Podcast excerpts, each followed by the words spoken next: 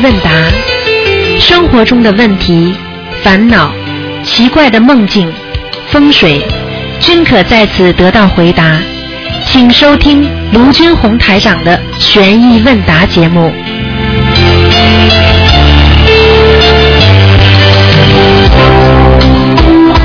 好，听众朋友们，欢迎大家回到我们澳洲东方华语电台。今天呢是二零一五年的九月二十七号，星期天，农历是八月十五，中秋节。好，听众朋友们，在这里台长祝大家中秋节愉快。好，下面就开始解答大家问题。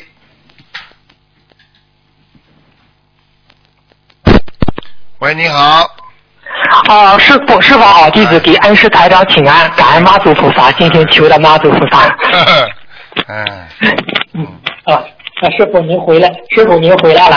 嗯，嗯，我今天请，嗯，稍等一下，我我我这啊是这样的，第一个第一个第一个问题，两千五百年前，中国玄奘法师历经千辛万苦，通过古丝绸之路途径欧亚大陆取得真经。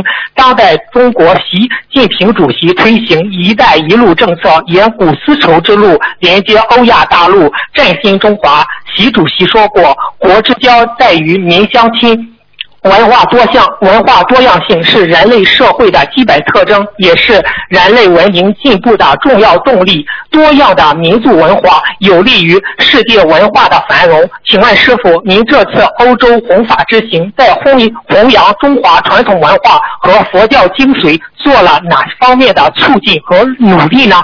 请师傅开始一下。哈哈，我看你像记者嘛。其实，其实每一个人都是在为为这个中华文化做贡献，因为我们这个这个华人呢，在海外这么多年了，啊，有时候呢，的确呢，他们有些人呢，把那个中华文化呢，就是不是传承的很好，因为有些人呢，就学了当地的当地的文化了。所以呢，其实习主席讲的那个多元文化，其实讲的都是多元文化。实际上，任何一个文化这个交流，都能促使这个人的心心的心态和心底的平衡，还有世界和平都有贡献。因为文化它是无国界的啊，就像啊台长在那个世界那个会议上谈讲话一样。啊，因为我在那个联合国大会上。那个看到了那个文化高峰会议啊，和平高峰会议上看见了那个他们特那个那个那个潘潘基文啊，特别把那个和大会主席啊，他们特别把那个以色列的一个音乐家和巴勒斯坦的一个音乐家两个人放在一起合奏一段音乐。啊，然后呢，大家全场鼓掌。实际上呢，就是说明了音乐是无国界的，就是人跟人是相通的，只不过在各种理念上的不同，造成他们政治上的分歧。所以呢，我觉得文化的交流啊，那是很重要的。文化交流可以促使世界和平，也可以让啊人各各国的人民得到心灵的健康。因为文化它是相通的，文化这是一个人和一个国家的一个底蕴的。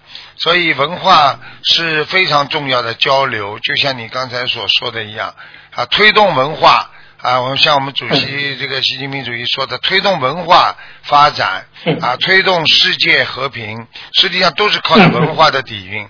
而且呢，多样化的文化会促使各民族的团结啊，多样化的文化实际上就是叫多元文化。多元文化呢啊，能够让各民族能够融洽和啊居住在一个啊国度里面，都享受着自己不同文化的的呃这个背景。举个简单例子，我们在澳大利亚，我们能吃到全世界各各国的美餐，对不对？我们能吃到印度啊，我们能吃到欧美的，吃到意大利啊，啊，吃到啊中国传统的那个，啊，它这种也是饮食文化，也是一种文化嘛，对不对？它他他给你不可能说你要叫某一个国家的人一定要吃，像我们住在澳大利亚，你一定要叫叫叫人家某一个国家人吃西餐，人家不习惯嘛，对不对？人家当然传承他们自己的文化，但是这些文化同时也可以让澳大利亚人吃到我们中国的央茶啦，吃到中国的好的菜啦，实际上这也是一种文化交流嘛。就像看到中国的表演啊，孔雀啊。啊，中国的唱歌啦，民歌啦，他们西方人也是很欣赏的啊，对，这次我到哦法国巴黎。啊，最大的感受就是西人多多的不得了，还有到西班牙也是的，他们都学中国文化，他们都学佛法。嗯台长非常的发喜，因为我觉得文化不分国界啊，文化嗯能够是只要能够治疗你的心病，能够让人家想通了啊，就是好。嗯这次甚至有专门从莫斯科赶过来的，我们的那个那个法国的亲戚，专门赶过来叫台长给他们做一些开示。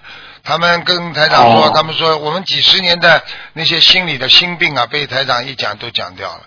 实际上这也是嗯相通的，文化是相通的，也是希望今天能够讲一点点给你听听花絮呢，让你能够啊能够懂得。一个华人在海外啊为了嗯啊自己的中华文化的传承也是真的是不容易啊，所以台长这是其实非常非常的辛苦和累的，时差都倒不过来，所以一个人呢要要多多的学学学习学文化啊，学要为嗯要为自己的这个这个拥有的这个五千年的那个历史文化而感到骄傲啊！这个中华文化那是真的是非常古老和优秀的啊！谢谢你啊！哦，好，谢谢师傅慈悲开示，感恩师傅。嗯，下一个问题，师傅，今天是八月十五中秋节，您开示几句吧，师傅。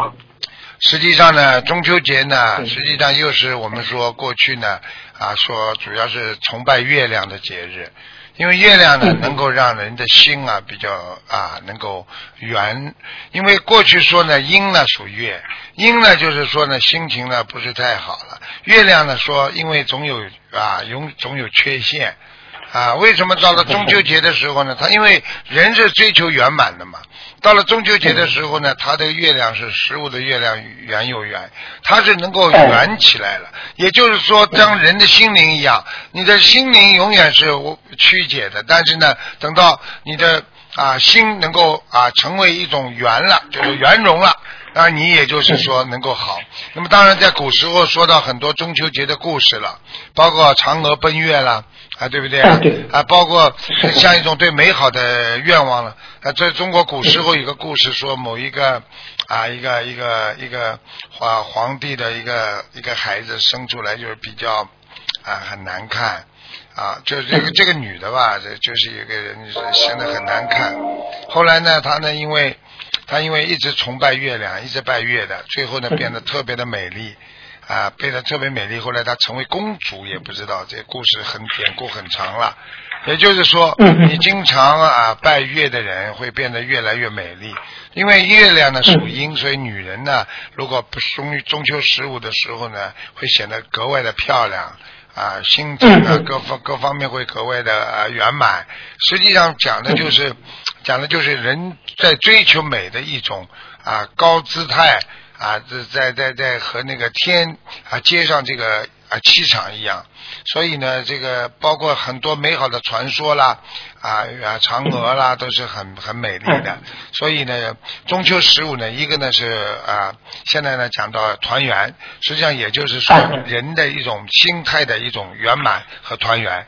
啊，就是变得越来越圆满，所以中秋节为什么受这么多人的追捧呢？实际上，也就是说，大家在人间追求的一种心灵的圆满和追求的一种啊形态上、形式上和形体上的一种圆满，所以他就认为这个圆满的日子是给人间带来一种吉祥的日子，所以这种吉祥的日子呢，就是不宜轻易度过，所以大家要利用这个吉祥日子呢，啊，来好好的啊，能够来化解自己心中的烦恼啦，能够让自己的心灵更美丽啦。啊，有的人呢，啊，人家人家发脾气不会在中秋十五发的嘛。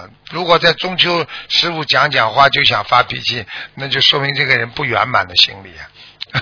对，明白了，明白了。哦，谢谢师傅慈悲开示。那师傅有一句话叫“但愿人长人长久，千里共婵娟”。那师傅您解您那您的佛法来解释一下吧，佛法。这佛法呢是菩萨的佛法，其实个人理解不同，也不是师傅的佛法。主要问题呢，啊这个这个啊，但愿人长久，就是因为人呢跟人之间呢，就是没有一种信任度。啊，总以为呢是别人是错的，总以为呢拿自己的观点呢来来看别人，所以呢，他就嗯他就没有一种啊，没有一种那种忍耐度，所以人不长久那是常态。而但愿人长久，实际上是希望人能够大家在性格方面、在做人方面、在感情方面、在各方面都能够长久一点。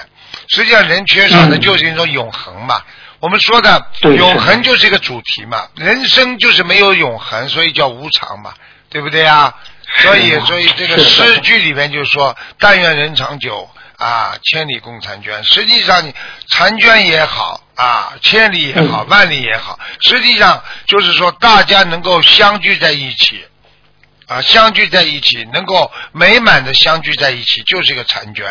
所以要懂得、嗯啊，不管路太这么长，不管心灵多么遥远，不管怎么样，大家一定要心心相印啊，心心相通啊，要要永恒，要理解。所以很多人实际上婚姻好，能够啊白头到老，那就是千里共婵娟嘛，啊对不对啊？啊，就是但愿人长久。你这个人心里啊不好，心里有缺陷，老觉得人家不好，老觉得怀疑人家，老觉得人家在搞你，那你这个心里本身就没有一种永恒的心，所以你就就就就就会觉得这个这个但愿人不长久了。啊，人长不了啊！现在的人婚姻不好，就是因为人不能长久啊。所以，一种美好的诗句就是希望能够长久啊，长久的话才能哦千里共婵娟，对不对啊？哦啊就，这个道理。哎，嗯，哎，谢谢谢谢师傅您的慈悲开示，还，感恩师傅。好，下一个问题，嗯就是现在有很多家庭不和，父母导致父母吵架，导致孩子受到心理创伤。请问怎样才能平复心灵所受到的伤害呢？请师傅慈悲开示一下。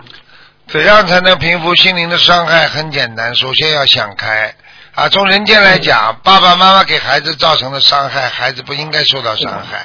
但是孩子如果自己受到伤害，当然主要问题来自于父母亲，但是孩子本身的心理素质也造成了对他自己的自我伤害。所以一般的讲啊，孩子应该理解，爸爸是爱你的，妈妈也是爱你的，只不过爸爸跟妈妈的矛盾造成了他们两个人的隔阂，但是对孩子没有影响，所以孩子心里必须要想到，爸爸妈妈都是我的爸爸妈妈，我在学校里我也没有因为少一个父亲少一个妈妈。啊，我不可能说一个妈妈把我生出来，也不可能一个爸爸把我从石头缝里蹦出来了，对不对啊？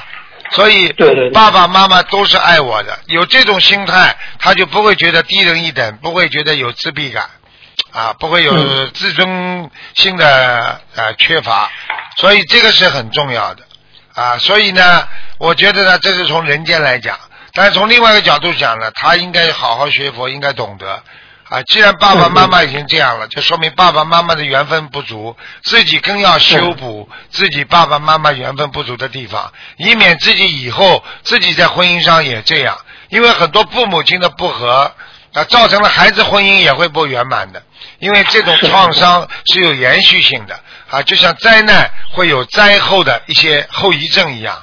啊嗯啊！所以当年那个那个广岛的那个原子弹之后，到日本现在啊，还有很多人生出来孩子没鼻子没眼儿的，因为什么呢？他这个辐射啊，到这么多年还不一定散得掉，这个辐射核辐射非常厉害的。所以呢，所以作为人来讲，我们就是要想通；但是作为你学佛的人来讲呢，你就要念经化解这些冤结。啊，要有自强，要有自己的永恒心，要觉得人间无常。学佛之后，我们有菩萨，那是我们天上的母亲啊；我们有师傅，那是我们的老师，会指导我们的啊。有白话佛法，有佛经，能够鼓励我们好好的在人间活着。所以没有什么可怕的，人间所有的一切去除啊烦恼啊或者啊拥有烦恼，实际上这只是个过程，这个过程过了也就没了。想一想，我们小时候有多少烦恼，不就也就过来了吗？对不对啊？是啊，是哎啊，对对。哎啊，好的好的，嗯。谢谢师傅慈悲开示。下一个问题，师傅啊，不是现在不是您的法会也那法都知道法会的义工，呃，功德很大，都争着抢去做义工。现在呢，他们就想问问师傅，这个义工有什么要求呢？做法会的义工？其实义工呢要求是很高的，很多人做义工呢，哎呀，穿件红衣服。其实呢，讲句心里话，你穿红衣服之后，就相当于啊，你在护法神的保护之下。所以很多人做义工的时候在念经，他们的消就是他们消的业障特别快，因为他们身上有护法神保护。啊，这个已经是大家都知道的事情了。啊，那么做义工为什么好呢？实际上就是等于告诉菩萨，我在弘法，我在啊度众，我在积积累功德。那这样的话呢，就是已经把你名字算上去，当然了，这个这个记起来你的功德更快。那个呢，你参加法会的时候呢，你不是义工的话呢，可能你名不在名单上，但是你表现特别突出，护法神也会把你记录在案。那说从这个道理上来讲，当然是欠缺很多了。你听得懂吗？哦。所以很多人不知道这个道理，因为当你在做义工的时候，护法神会特别关照的。啊，人家不能对你怎么样。你想想看，如果当时啊几个小时当中护法神一直保护你，和没有护法神保护你的话，你靠自己求，你说说看哪个容易啊？那当然做义工更容易得到护法神。是的，是是是，就这个道理。所以大家要做义工，就这个道理。因为在开法会的时候，这个这个义工是属于庄严的。啊，对不对啊？我举个简单例子啊，如果一个啊，如果一个啊，举个简单例子，如果现在这个这个这个，比方说这个啊，这个中纪委啊出去啊呃做这些巡视啊，你说你边上跟中纪委一个部门一起出去的人，你说谁不尊敬他们呐？是的。呃，谁不保护他们呐？呵 呵，那个档次不一样的。对不对呀？那你说我跟着他们后面，那就不一样了吧？哎，我我不是里边的，但是我跟着他，我也学他们很好。这个道理一讲嘛，就明白了。明白，明白，明白。嗯，那他们有什么要求呢？包括在吃素啊，嗯，什么方面有什么要求呢？义工如果做义工如果做义工的人，他必须在做义工期间全部吃素。嗯嗯嗯。这第一个，第二个。啊，他必须嘴巴里不能骂人，必须不能啊啊，跟那个男男女女接触的时候不能有这种邪邪念。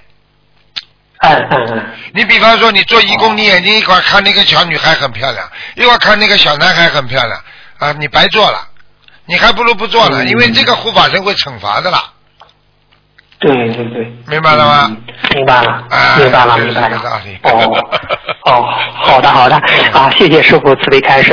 师傅，我想问一个问题，就是比如我好，比如比如我好好的在人间弘法度众，我的美母亲没有学佛，观世音菩萨会呃觉得我在他的儿子在人间弘法不度众，会庇佑到我的母亲吗？嗯，会不会庇佑到母亲？你这问题再讲一遍，我没听清楚啊。嗯，比这个，比如我在人间好好的弘法度众，而我的母亲没有学佛，那菩萨会不会觉得啊，他的孩子在人间好弘法度众，呃，看到孩子的面子也保佑到他的母亲，有这种情况吗？百分之一百的，当然了。哦。孩子做任何事情都庇应母亲的，很简单了。母亲做任何事情也会庇应孩子的。只不过你做的事情的功德大和小的问题啊，你就是不相信都能庇应到孩子的，明白了吗？哦，明白了，明白了，明白了。我举个简单例子，我举个简单例子，如果你是雷锋的母亲，雷锋的母亲虽然没有没有做好事，啊他不像雷锋这么做，但是他是英雄的母亲，你说是不是受到大家的啊大家的赞赏啊？呵呵。嗯，是是是，是的，是的，是的。呃，不就是吗？好，好，谢谢师傅慈悲开示。好，下一个问题，师傅上次不是提到过这个准提神咒，念准提神咒求事求事情的时候也会用到功德，但是我们在念消灾吉祥神咒的时候，是不是也会用到我们的功德呢？念消灾也会有功德，因为什么呢？很简单，任何当你求的时候，如果应的话，就会用到你功德。因为你这个人如果求了之后没有应，那就说明你没功德，所以你就不会灵。所以求的人不灵的话，这个人就是说明没有功德，就这么简单，明白了吗？哦，明白了，明白了，明白了。嗯，谢谢师傅慈悲开示。下一个问题就是大家都在问，就是说是我们不是平时不是一天，比如念上好几张小房子，在点小房子红点的时候，念什么经为好呢？点红点的时候。什么叫念什么经啊？就是点红点的时候，点的时候，呃，就是说是点的时候，不知道点四五张也是有些有一些时间嘛。但是他点的时候念什么经为好呢？他嗯。啊，这个这个念大悲咒啊，都可以，心经都可以，啊。哦，念着大悲咒心经就可以。好，嗯。啊，好，谢谢师傅慈悲开示。下一个问题，慈悲心和出离心有有着怎样的关系呢？是不是一个人慈悲心越大，他的出离心就越大呢？请师傅慈悲开示一下。慈悲心越大，出离心越大，实际上这是成正比的，但是并不代表他一定是出离心大，因为慈悲心呢是感觉到呢啊别人可怜。啊，感觉到我应该帮助别人，感觉到我应该像菩萨一样活着，这是一种感觉，这是一种啊人的一种本性传出来一种慈悲。那么，并不代表出离，出离是什么？是一种境界啊。那慈悲心越大，出离心越大，那是成正比的。这是我刚才前面讲的。因为你慈悲了，你看到人间这么多痛苦，你看了这么多人要救，你当然就想想这个人间真没意思了。对不对啊？我举个简单例子，如果在火葬场工作的人员，他天天看见年年年轻的、年老的，个个都是死掉了，你说他会想到，哎呀，没意思，人活了半天，最后不是也死了吗？嗯，是啊，对不对啊？如果他今天给人家化妆，化了一个很有名的，你们都知道，最近一个沙特阿拉伯的一个王子，三十三岁死掉了，对不对啊？是的，是的，这个事情震惊全世界。啊，你想看，他是第一个能够继承王位的人，女人太多啦，女人女人阴气太重了。你纵横观察一下这个世界上，像中国历代朝代，对不对啊？呃，比方说十几个皇帝吧，将近二十个皇帝，把他们的平均寿限啊加一加，再除一除，最后每个人平均寿限是三十二点七。也就是说，平均年龄一个人只能活三十多岁，那就是皇帝太精耗尽了，人家的精力耗尽了，女人太多了。是的，是的。所以呀，这个诱惑对人来讲真的不是太好啊，明白了吗？明白了，明白了，明白了。哦，好，谢谢师傅慈悲开示。嗯，下一个问题，请问师傅，正能量是来源于哪里呢？正能能量来于哪里？正能量来于你正性。啊，正性是什么？就是你对某一件事情都把它看成好的，就叫正性。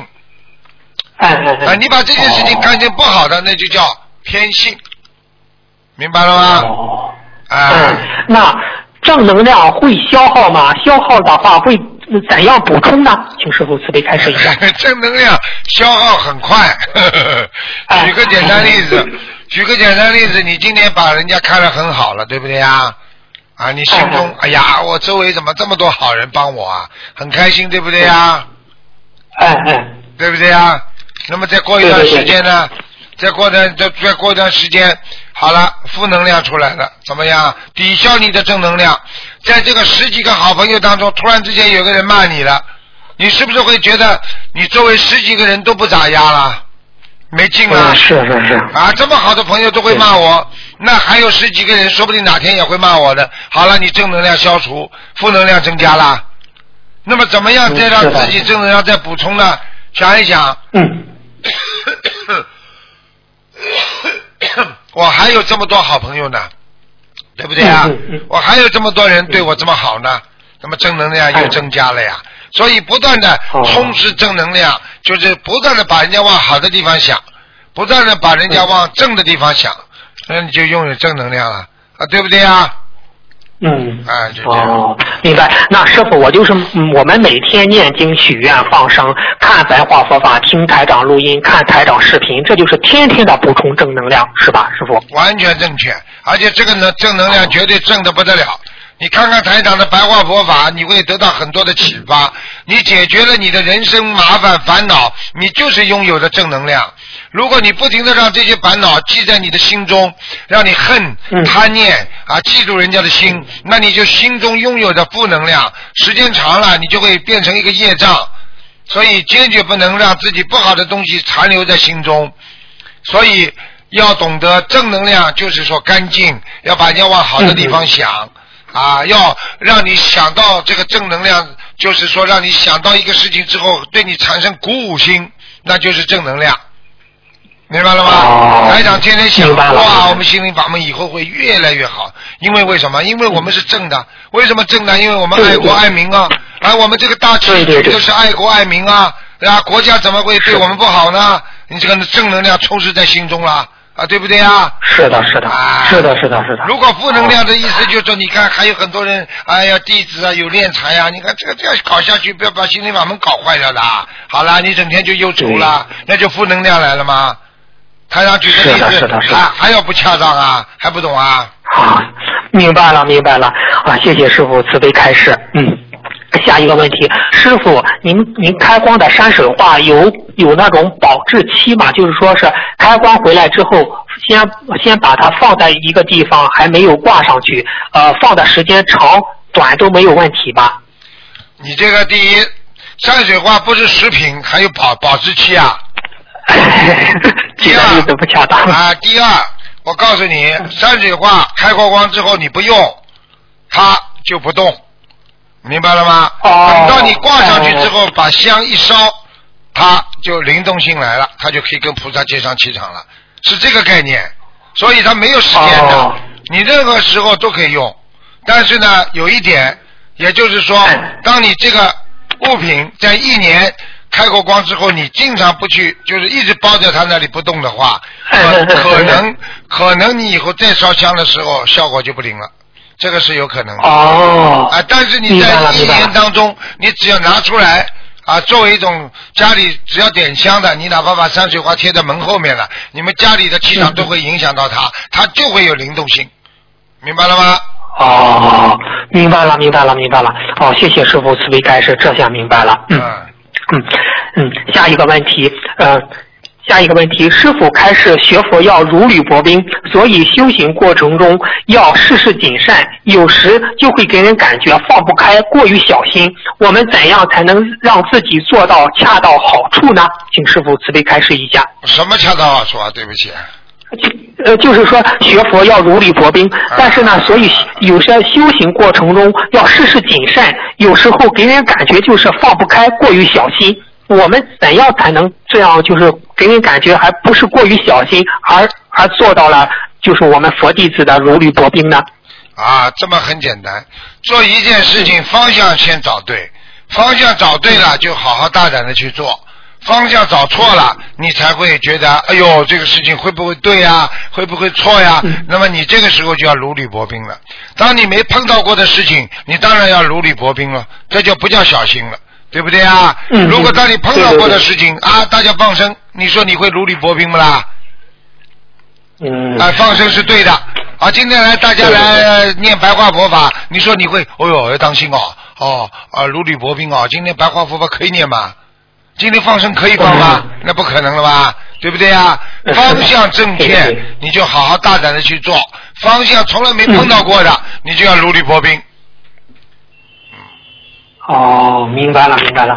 那谢谢师傅慈悲开示。嗯，下一个问题，师傅说，菩萨都是很简单的，修行修到晚年的时候，人会越来越简单，越来越老实，越来越会变得善良。这种简单是建立在智慧的基础上，和凡人智慧不和凡人智慧不开的简单，嗯。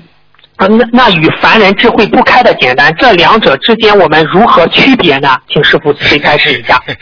这个很傻啦，你想想看啦，一个我问你一句话啊，比方说一个有智慧的人，他笑呵呵的，和一个傻瓜笑呵呵的，你说有没有区别？嗯，那有区别，有区别啊一个。人是脑子不好的傻笑傻笑，和一个什么都明白的人笑呵呵，你说是不是不一样啊？啊，不一样，不一样。啊，就这个道理呀、所以一个人要明白这些道理。你大智若愚者啊，你有你是教授，你不跟人家吵架，和一个傻傻的人不懂得跟人家吵架，那也是不一样的啊，对不对啊？是的，是的，是的。所以呢修到最后，大智若愚，对人间看穿看破，他根本不想在人间再制造任何的给自己自己心中制造更多的烦恼，所以他根本不跟人家吵架。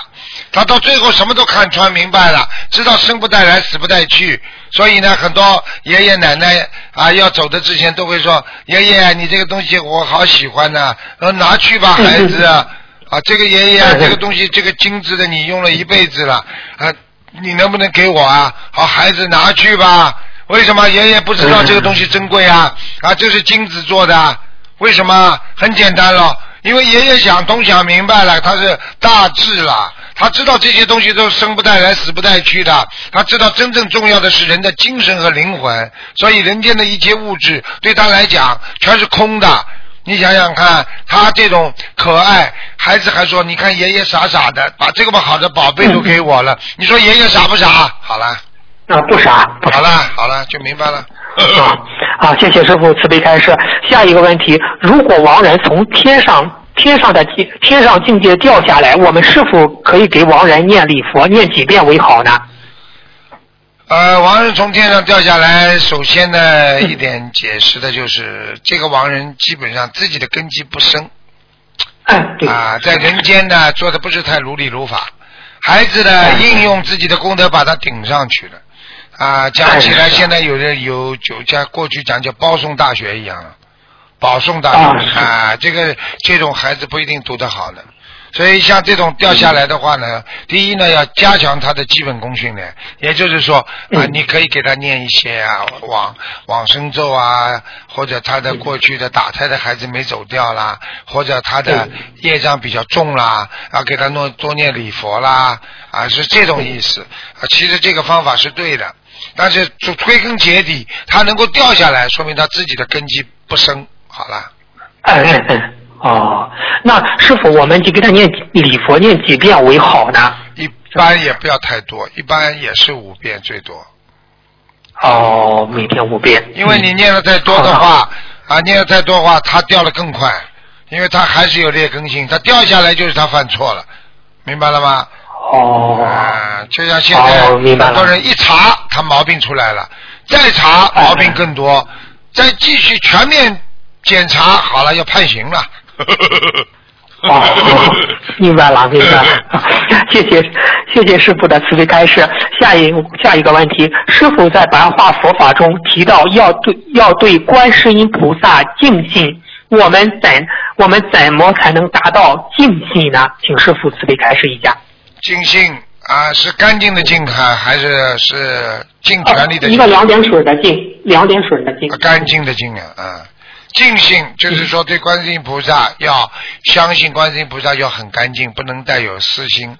很简单了，有些人相信观世音菩萨，哎呀，观世音菩萨，我给你供点水果啦，我给你供点什么东西啦，观我相信观世音菩萨一定会保佑我，这种就不叫尽信，是的，是的。明白了吗？尽信是什么？明白观世音菩萨大慈大悲的，我只要求观世音菩萨，观世音菩萨一定会照顾我，一定会帮助我的。我这么善良，我做了这么多好事，这种完全相信嗯叫尽信，很干净的。比方说啊，我举个不不不大恰当的例子啊，你跟某一个领导你去送点礼物，你就去怀疑他，他会不会嫌我这东西少啦？啊，他会不会不用心帮我啦？尽信是说嗯我不送东西，他都会帮我的，因为他是为人民服务的。好了，就这么简单。对呀。啊，明白了，明白了哈，谢谢师傅慈悲开示。嗯，下一个问题，一个人的经济力由哪些因素构成？怎样才能增加经济力呢？请师傅慈悲开示一下。怎样增加精进力？实际上精进，哎那是一种精，就是说要用精神去做这件事情，叫精。进呢就是进步。你如果用精神，完全集中精力，你去精，然后才能进步，这叫精进。如果你任何事情不用精神，啊，不用心，就是用现代话讲叫不用心，你去做，你就得不到啊进步的啊心啊，得不到进步。所以呢，精进的话呢，就是要全信，相信的人才会拥有精进力，不相信不会有精进力的。相信自己能成功，拼命的去做；相连自己都没有信心，那你怎么做的成功呢？你不可能存在有精进心的呀。现在明白了吗？明白了，明白了。哦哦，谢谢师傅慈悲开示。啊，呃，最后一个问题吧，师傅，就是当时不是说是我们家里二十四小时放那个轻轻的放那个百人合唱大悲咒吗？那我们在烧小房子的时候，是不是要暂时关闭这种百人合唱大悲咒，啊是不需要关闭呢？请师傅慈悲开示一下。嗯，不需要的，大悲咒很好的，这个大悲咒百人那个大悲咒非常好，它这里边的气场台长是看过的，啊，非常好。啊所以开着哦更加增加。我举个简单例子，好吧？那个过去过去那个那个那个衙门里边啊，边上要站两边站两箱那个衙狱，他们在那里嗯啊，对不对？威要威严呐啊，对不对啊？啊，你大悲咒放着，你在烧小房子的时候，那种野鬼就不会来了，对不对啊？哦啊，明白了，但是呢。只要有名字的，他就会来拿，呵野鬼不会来了。呵啊，哦如果是你的明白了要经者，他就会来；不是你的要经者，你你你，他他都不敢来，因为你有大悲咒在那里唱着，他就不敢过来。啊，护着。我举个哦简单例子，有的人呢店里边放一个警察的照片，很多很多小偷看了就不来了。嗯，啊是是是的的，，他还是有威严的呀。嗯，好的，好的，哦，谢谢师傅慈悲开示。今天我的问题就问完了，师傅祝深深的祝愿您中秋节快乐，感恩师傅，感恩我们伟大的观世音菩萨，感恩我们的师傅卢军红台长，感恩您。谢谢谢谢好，好，再见再嗯见，。再见，再见，嗯。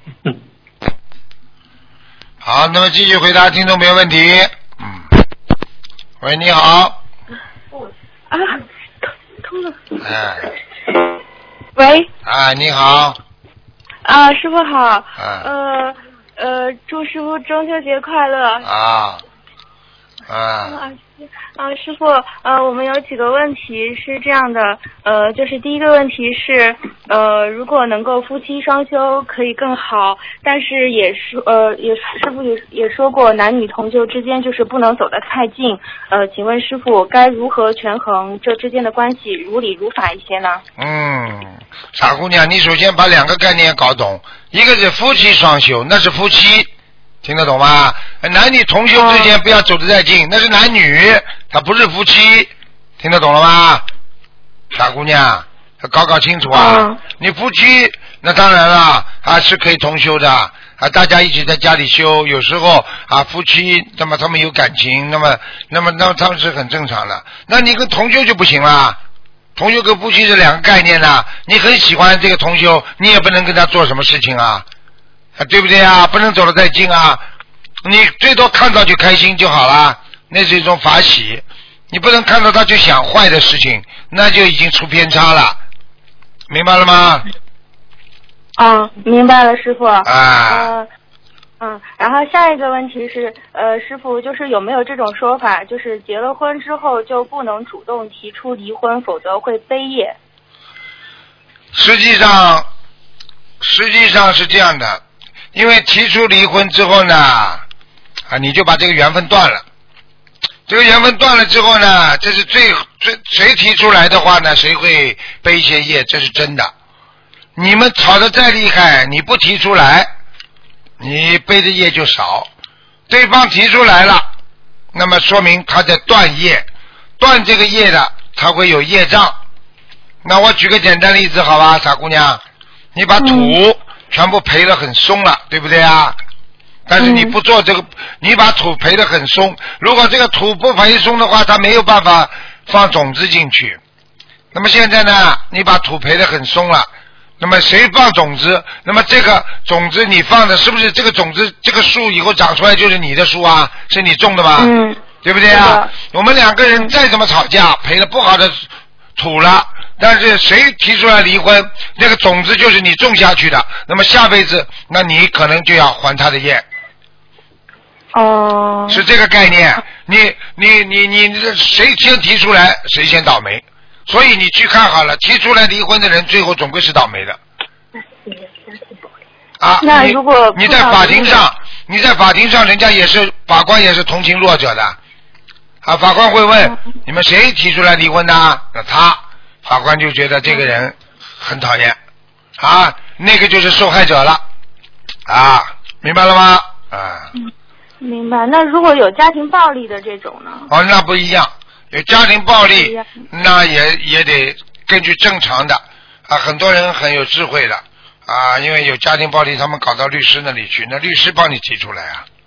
呵 呵哦。又不是你提出来，所以律师为什么业障特别重啊？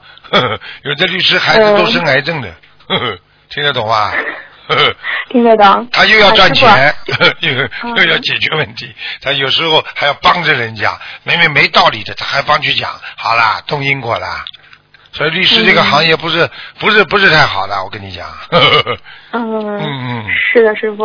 呃，师傅，现在就是有一个同修，呃，他有个问题，就是，嗯、他已经订婚了，但是呢，他就是觉得他自己根本就不爱这个男的，而且很讨厌这个男的和他的家人。然后当初他以为感情是可以慢慢培养的，但是他现在就是非但对他没有感情，并且觉得越来越讨厌他了。然后他现在就是挺纠结的，不知道怎么办。那恶师傅给他开示一下。恶缘来了呀。开始的善缘用完了，就很短的，像这种像这种这么短的那个善缘，那那后来恶缘来了，如果他们夫妻两个只要不好好修的话，那肯定这段缘分维持不下去的呀。像这种没有完全结婚的话，他完全可以按照自己的意志做一些事情的呀。结了婚了，台长一句话都不会讲了，因为我来讲的话，我变成造业了，你听得懂吗？嗯我动人家因果他自己动因果，那我们不管了，明白了吗？嗯，明白了。呃，那就是有另外一个同修帮这个同修出点子，说，嗯，你讨厌他，然后为什么要和他结婚？那会好吗？呃，以后对孩子也会不好，然后这样的婚姻会影响你的修行的。啊，然后还没有结婚以前可以提出分手。那么请问师傅，这位同修让嗯，就是已经订婚的这位佛友主动提出离婚，那如果他们呃呃退婚呃不是 sorry 退退婚，那如果对方真的分手了，那是否他也动了因果？那如果如果这要看的，如果对方的确是听了他的话在做这个决定的，那么这个对方动因果了。如果这个人听了很多人的话，他只不过是当中的一份，那么因果就动的比较少。嗯如果就是完全听他的话离婚了，那他就动大因果了。听得懂了吗？嗯嗯嗯，好的，师傅，呃，感恩您。那下一个问题是，呃，师傅您在白话佛法当中，就是说有说您在求菩萨帮老人家延寿的时候，您是就是说您是这样求，就是说，呃，因为老这位老人家现在修心学佛，年纪这么大了，然后刚刚开始开悟修心，请观世音菩萨慈悲，再给老人家的本性佛性多一点时间，让他能够多活一点时间，可以让他证悟更多的事情，证悟佛法，证悟让更多的人相信观世音菩萨。如果这样求，你你的本性里面真正的佛性就出来了。呃，那我们是否也可以给家人祈求这么求菩萨？那当然了，你可以跟观世音菩萨讲，因为观世音菩萨慈悲啊。你可以跟观世音菩萨说，观世音菩萨，你给他给我妈妈一点时间吧。但是这种最好不要是已经生了病、生了癌症了，嗯听得懂吗？就是没进监狱之前，你可以多求求菩萨保佑他。相当于进监狱了，那就已经判刑了，没办法了，听得懂吗？听得到。还没有进去之前，观世音菩萨，你多给他点时间，让他多做点功德，让他这辈子能够修成吧。他不能不想再来投人了。啊，这样讲的话，这观世音菩萨很容易慈悲啊！你已经已经上了铐了，上了手铐脚镣了啊！你说已经被鬼要拉走了，已经已已经化疗放疗了，你再这么求啊，要是多给他时间，那效果当然不如人家正常的时候好了。听得懂了吗？嗯，听得懂了，师傅。嗯，呃，师傅，接下来一个问题就是说，呃，请问师傅，有的同修他帮助别人带放生，有的时候甚至对方经济不好，同修是直接支援帮助他放生，呃，既出钱也出力。那帮助放生的这个同修，他会不会有功德，甚至说也有延寿的可能呢？都会帮人家做好事的人就是好人，帮助人家做好事、做善事、做功德，这个人一定有功德，就这么简单了。哦、我问你啊，台长帮助你们，台长有功德不啦？有。嗯那好啦，嗯，你帮助人家你没功德啊？好啦，好好，师傅，接接下来一个问题是，呃，师傅是不是有的时候就是吃五星以后念出来的经文连百分之一都不吃呢？吃五星之后呢，如果你是常吃的，那肯定效果一塌糊涂了。如果你是偶然吃一次的，刷刷牙啦，念念进口业、真言啦，可能呢就不会低这么低了。听得懂了吗？听得懂。那如果是呃就是吃菜时候把那个那个就是荤就是那个五星挑出去，这样算不算是吃五星？如果挑出去之后，菜里边味道很重，那你还叫吃五星。如果挑出去之后，你里边的菜没有味道了，啊那，涮一涮可以吗？嘴巴涮一涮啊，就是不是用那个水？啊，涮一涮啊，那那可以，都可以的。其实你不，哦其实你要是觉得吃不出那种大蒜味道，吃不出那种嗯洋葱味道，吃不出那种韭菜味道，你是偶然的，一点问题都没有。如果你不当心吃了，没关系的。但是呢，如果你是天天这么吃，涮一涮也没用啊，你还不如不放进去呢。听不懂啊？可是，嗯，就是师傅，因为嗯，就是有在饭堂里面，他那个菜本身就是做好，然后你要拿，然后就是一碟一碟的嘛，然后你要拿过来，它那里面本身可能会有，那这种有没有问题啊？闻到当然没问题了，你当就吃吃就啊，是这样吃的话，过来吃这啊样吃的话，吃的话不要味道太重呀，拿掉呀，哦一定要拿掉的，韭菜一定要剥掉的，洋葱一定要剥掉。哦你不能说因为它没味儿了你就吃下去啊，还总不好啊，太臭了。你要知道臭到里边的这个这个东西，所以过去你们不吃，这你们吃这些东西的时候，你们不知道什么叫臭的。你知道山东人吃大蒜。啊，对不对啊？生的，夸嚓夸嚓吃啊！一个女的长得漂漂亮亮的小女孩，嘴巴里一讲啊，三里路都闻得到臭味儿。啊，他自己不知道臭了，像你们现在都不吃了，你们知道人家嘴巴里臭了吧？你们过去、过去过去自己自己吃的时候，你知道这什么叫臭啊？你根本不知道了，冲着人家讲话满口的臭的嘞，哎呀！你们知道台长，人家跑到我办公室跟我讲五分钟，如果一个吃大他大蒜在外面吃饭的人，我整个房间都臭味，我真的受不了的。明白了吗是的，是的，嗯。呃，师傅，就是那，就是嗯，有的一些初学者和老同修，他们还没有吃全素，就是他们听到就是说，嗯，吃五经念个经文就是会贬值很多，那他们听了之后心里会有点接受不了，甚至会有就是放弃念经。那师傅能不能给他们慈悲开示一下呢？很简单，放弃念经，他本身就不想念经，说明这种人没有根基，很简单了，啊，对不对啊？嗯啊，你想想看了，如果我告诉告诉你一件好事情，你可以去做，啊，对不对啊？啊，嗯就像比方说啊，你可以为别人做件好事吧，啊，对不对啊？你为别人理发，啊啊，我说我可以帮助老人家理发，对不对啊？啊，突然之间啊，老人家讲几句话了，他不开心了，那我就不理了。你说你你你说你这叫有心帮人家理发吗？你有心帮人家做好事吗？你没那个心啊，啊，对不对啊？好了，有什么用啊？嗯。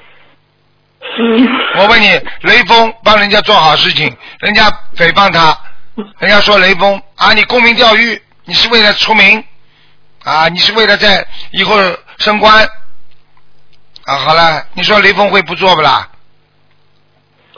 人家讲师傅啊，你为了怎么怎么，师傅会不救你们不啦？不会，好了，就这么简单了。他今天说，哎呀，呃，我吃了这个东西，哎呀，哎呀，呃效果念了不好，那你为什么不能不吃啦？你想念了好一点，为什么不能不吃啦？啊，这个这这就要吃不好的东西，这么又不开心，那你别念了，那就修不好，就叫无缘众生。佛也度不了无缘众生，医生救不了临死病人，就这么简单了。嗯。好啦，好的，嗯，知道了，感恩师傅。呃，师傅，下一个问题就是说，呃，咱们心灵法门现在是有这样一批年轻人，就是他们吃全素，然后修梵行，然后他们每天都是在弘法，有的是写弘法文章，然后有的是做弘法图片，然后微信、QQ 还有各种网络平台，他们都在努力的弘扬佛法。然后他们每次只要是做错事情，然后马上会有梦提示境界的一个上下，请师傅开示一下，对于这些师兄如何继续提高境界和保持自己的自信一直是干净。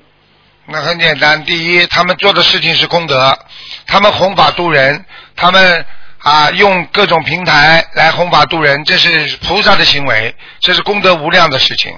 但是在功德无量当中啊，怎么样继续保持这种心，那很重要。就像一个人，我今天做好事，做一天好事并不难，难的是一辈子做好事。啊，对不对啊？对不对啊？啊，对，坚持啊要坚持啊，坚持什么？你今天做了一点好事了，哎呀，我渡人了，哎呀，我烦了，我累呀、啊，我觉得怎么样了？好了，那你这个嗯。道心减退，嗯。那你慢慢慢慢慢的就不行了呀，嗯嗯，就坚持做下去。啊，嗯，好的，感恩师傅。呃，师傅再祝您中秋节快乐。嗯，师傅您辛苦了，谢谢我们都很想您的。谢谢，你们乖一点啊，谢谢。要做好孩子你们做好孩子，脸相都会变得非常善良的，明白吗？心随相变啊，嗯，嗯，是的，好的，感恩师傅，问题问完了，谢谢您啊，再见啊，再见。拜拜。喂，你好。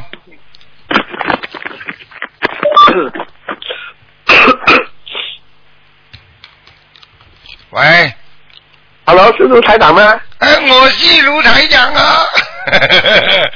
哎啊，想卢台长放我啊解两个梦。哎呀，我听到你的声音，我就很法喜充满呐、我我很欢喜啊，台长你开了这么多法会。啊，台长，我发梦到我父亲在家里，我问他在哪里，他讲在家里，他在躺在地上在笑，我哥哥就把他抓他去丢在火里，丢在火堆里，他就跑了，是什么意思呢？哎呀，说明你的父亲还在下面呢，还没有上去呀、他又下来了啊，啊。对呀、他又下来了啊。有什么办法不要不要给他再下来呢？啊，不让他下来呢，你要多给他再念小房子呀、小房子多念一点呢。他好像在上又上又下哈、啊，他又上又下了，说明他的心不定啊。呃哦，可以求观世音不要菩萨叫他不要下来吗？啊，就像人一样的，可以求观世音菩萨让你不要做坏事吗？为什么哦求了菩萨，你还是经常做坏事啊，动坏脑筋啊？哦，明白了。明白了。啊，还有再再点一个梦啊，我梦到我我的手机有有有灵性在唱歌，我我跑出去那个街上那边有很多算命的，我我就问那个灵性要要要小房子吗？要多少小房子？我给他操作给他上去天上，他就放播播卢台台场的那个汤熟成的录音，他讲这个是台长是骗人的，是是这个意思讲我我修的不好，还是有有关口呢？修的不好，很简单，修的不好，鬼呀、恶鬼呀、恶鬼呀、他不要你的经文呐、他不要你，他不相信你念的小房子啊。哦，啊，你怎么啊啊？你怎么不说多少的父母亲？人家说你再给我念多少章，我就能上天了，对不对呀？你就听到的啊，这个鬼呀、他要他要盯住你呀、他不要小房子呀、你这还听不懂吗？哦，是讲哦，有有有关口还是过不了了，还是什么？啊，你过是过得了的，你只要打得进台长电话，你就洗不了啊！你细细看 呐、啊，所以你拼命要打电话呀。等到你哪一天电话一直打不进来的时候，你要当心了，气场接不到了。你呀，如果再做到这种梦啊，说不定你就要洗了。哦，不是不是关口了，还还还放心一点的。还放心一点呢，洗不了的，洗不了的。啊，哎，好像法会跟台长握下握下手，好像没有发碰到台台长的。你说什么？我没有听懂啊。法会啊，台长来马来西亚法会呢，台长握握下手啊，啊梦里好像没有看到台长的。啊！你是真的看摸握到台长手，还是什么？没有啊，法会啊，是台哎台长握下手，梦里好像台长没有来呀、啊，就是握了一下手之后，台长就不来了啊。没有啊，是没有来过啊。啊，那就是因为你已经握过手了嘛，就好了，就不要来了。呃，哎，台长，如果听得提成了，是否小房子可以再小一点？呃，什么什么什么提提升了？境界啊，我们的境界境界提如果提升了，啊，境界提升了啊啊！小房子是否可以练比较练少一点呢？啊，当然可以了。问题你没有提升啊。没有在境界了。你到现在境界还没提升，你小房子必须念。哦，小房子练得太慢，了有什么办法可以加快呢？啊，加快啊，加快就是念的熟一点呐、心中要想着菩萨呀，明白了吗？人家那都要两个小时的一张哦。啊，你两个小时那你就慢慢练了，不要不要念不要念错就好了，因为有时候、有的人念的很快，效果不好也没用啊，哦，明白了吗？啊，明白了。明白了吧？台长，我我的光有没有亮一点？你的光啊，啊，我看看啊，你的光，嗯，你的光啊，左面亮一点，右面还是很差，嗯。诶，光也有分左边右边的吗？那当然了，哎，这个人都分左面右面的，心脏在左面啊，对不对啊？啊，你说不分左面右面，你的心脏长在哪里啊？两边都有啊，你是双性啊？嗯，好啦如，果的，呃，两边的量比比较好，还是还是不明白？你说什么？我没听懂啊。哦，两边的两两边比较亮还是比较好啊？两边亮嘛，当然最好啦。一边亮嘛，然后就是一边比较好，一边差一点啊。呃，啊，你的身体不经常有时候痛是一起痛的，当然有时候一边开始痛起来的呀，这还不懂啊？啊，啊，明白。嗯，啊，就是啊，没有什么问题问了。好，再见了。拜 拜好，拜拜。嗯。喂，你好。好，听众朋友们，那么上半时节目就到这儿结束，我们继续我们的下半时。那么上半时会在今天晚上重播，那么下半时呢，我们会在明天晚上重播。好，那么我们继续我们下半时的节目。